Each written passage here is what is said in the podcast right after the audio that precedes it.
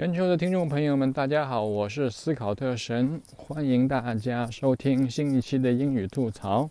今天我们来讲一讲这个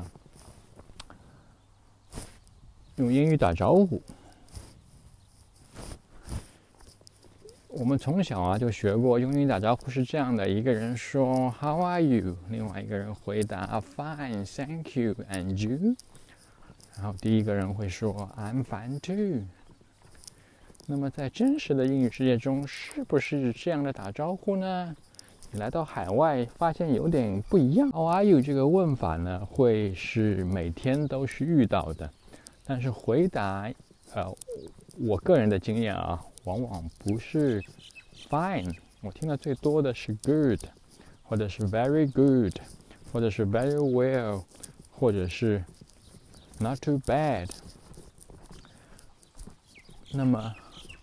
很多播客或者 YouTuber 或者自媒体人，有的是中国人，有的是外国人，有的人在中国，有的人在海外，都会告诉你，斩钉截铁的告诉你，用 Fine 来回答 How are you 是不对的，是错的，至少是呃不是现代的英语这样的讲法。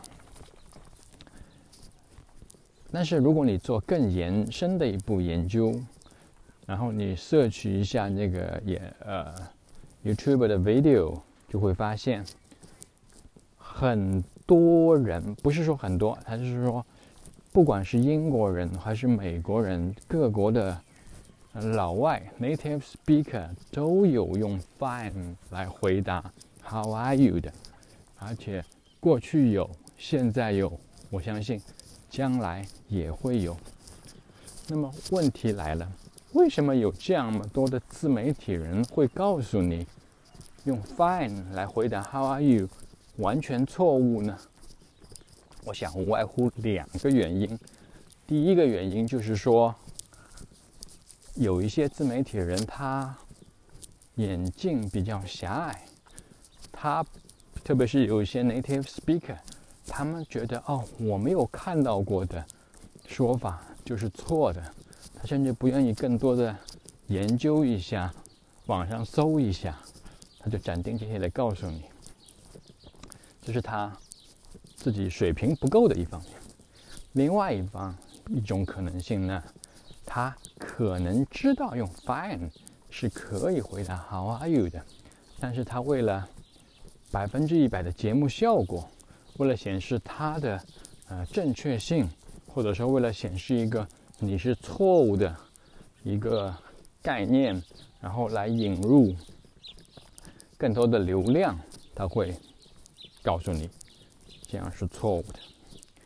这也是为了自己的流量嘛，流量为王嘛，自媒体流量为王嘛，两个可能性。那么就引出再下一个问题。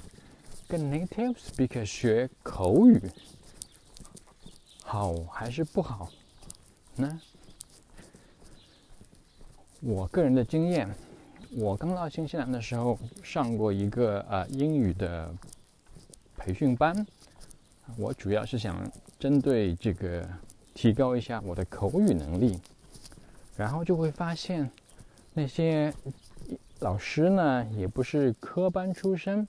他们以前也是呃普通人，要么是退休以后，要么是找的找不到别的工作，然后就过来教我们这些外国人讲英语。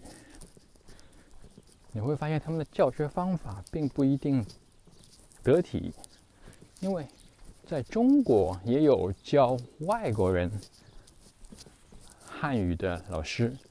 他们大多都是科班出身，有我们也有专门的对外汉语专业嘛，要学四年本科呢，这个一天一天学下来的，对吧？而且要考相应的嗯资格证书，才能正式上岗教外国人汉语。这边不需要，或者说教外国人教。中国人，或者是教非英语国家的人讲英文，好像没有很多人是没有科班学习过，也没有教师资格证的。他们只是把一些自己的经验来告诉你，或者他们因为是母语嘛，他们也不知道自己是怎么学的，对吧？因为只是啊，爸爸妈妈、哥哥姐姐这么说，他们也跟着说，他们也不知道怎么说，为什么会他们会学会了，就是 pick up，对不对？那我们是不一样，我们要 learn，我们要学习，这个过程他们没有一个。渠道来知道怎么样教你更好。后来我又请过一个呃英国来的老先生来教我啊口语，就是呃教了一段时间，嗯，这个人很不错，但是他以前并不是老师，所以呢也只是一个个人的经验。虽然他有那个。他们这个机构发的一些专门的教材，但是针对性不强。然后学习了一段时间以后，我们也就结束了。这讲的是一个呃老师的过程。然后呢，再回到英语本身，你就会发现英语其实是一个很有意思的语言，或者说，相对于。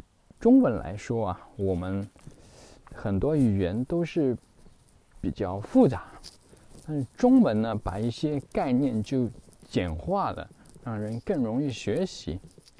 比如说数字，像一二三四五六七八九十这十个数字，在中文里面都是一个字，对吧？都是。一个音，一个元音，那发音的时候就非常简单。你要讲一个三位数，或三百一十五，就非常简单，对不对？你说的也很快，这对英语、数学学习来说就会帮助很大。但是像英语，你就会发现，one two three four。Five, six, seven, eight, nine, ten，这也是单元音的词，没有问题。到后面就有二十三十四十五十的时候，就会发现复杂了，对吧？特别你说三百一十五，three hundred and fifteen，这比三百一十五会长很多，而且的话，但是。不是太难。到法语，那个，比如说八十七，法语的八十七，你把它翻译过来，是四个二十加七。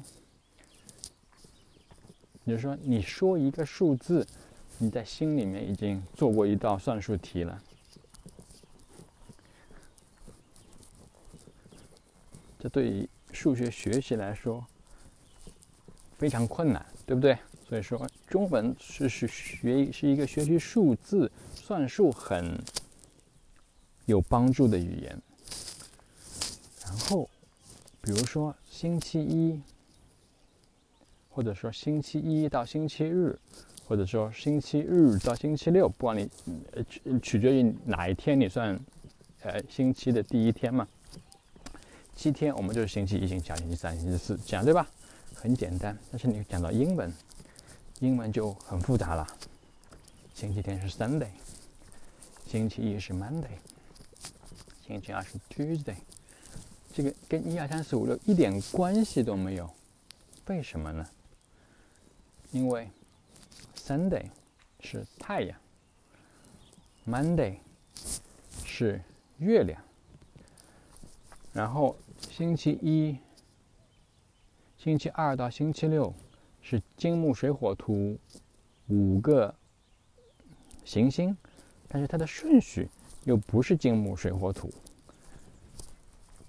这是什么顺序呢？我待会跟你讲。然后日语，日语的星期就是从英语直接翻译过去的，所以他就他星期日，他的日语汉字就是日曜日，对不对？然后星期一就是月曜日，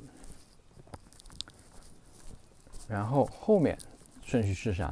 有一个小故事，他就是说有一个人呢买了一只水母，他这个水母呢养了一个月就死了，他又买了一只水母，第二只水母呢养了。一个月也死了。他买了第三只水母的时候，他有一个朋友就问他：“你这个月活水母净土日是什么时候啊？”月活就是这个水母只能活一个月嘛。月活水母净土日就是他把死了以后把水母埋进土里面。叫月活水母净土日是啥时候？那么这对应的就是月火水月月球、火星、水星、木星，然后净土日金星、土星、太阳，这就是对应的。日语汉字的星期的顺序，从星期一到星期日，月火水母净土日。那么，你对应的这这个这个记住啊，这是日语的这个星期是从英语直接翻译过来的。那么，那么同样，英语的星期对应的呃日月太阳月亮。五大行星就是这个顺序：日、火、水、母、净、土、日。这个其实我们小的时候学习星期，这个要背这么多单词就很困难，对吧？这比星期一到星期星期二、星期三、星期四难多了。再来讲一个更混乱的啊月份。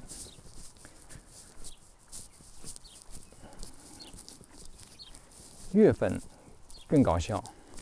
原来呢，最早的日历啊，罗马历，它一个一年有十个月，而且就是现在看，就是从 March 开始，March、April，对吧？May。June, July, August, September, October, November, December，十个月，十个月呢，每每个月也就三十天、三十一天，然后一年呢也就三百零几天，那就就会有，跟你们知道，这个一年其实是三百六十五天嘛，三三百六十五天又大概又。有四分之一天，就是三百，就算三百六十五天，对吧？那后面是一个闰年的闰闰闰年的概念，一天四年多一天这个闰年的概念，那么会有那么五十多天、六十天不在这个月份里面，它会有一个特别的，就是说补充日，乱七八糟，日历搞得一塌糊涂。那后来呢，又改日历。又前面加了一个 January，在十二月后面加一个 February，再后来呢，又把这个 February 移到第二个月。那么你会看到，比如现在的十月，十月是 October，对吧？